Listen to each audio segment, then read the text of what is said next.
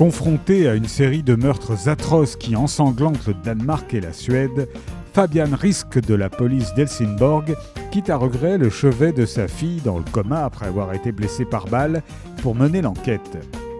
Astrid Tuvesson, chef de la brigade criminelle, est elle aussi envoyée sur le terrain, obligée d'interrompre son traitement de sevrage à l'alcool. Mais l'équipe autrefois soudée que formaient Fabian et Astrid se désagrège.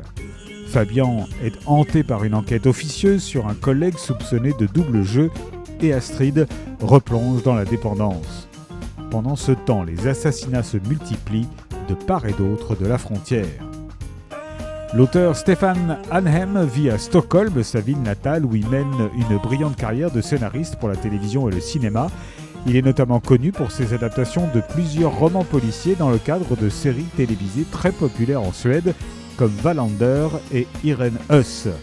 Son premier roman hors cadre a remporté le prix Crime Time Specsavers en Suède.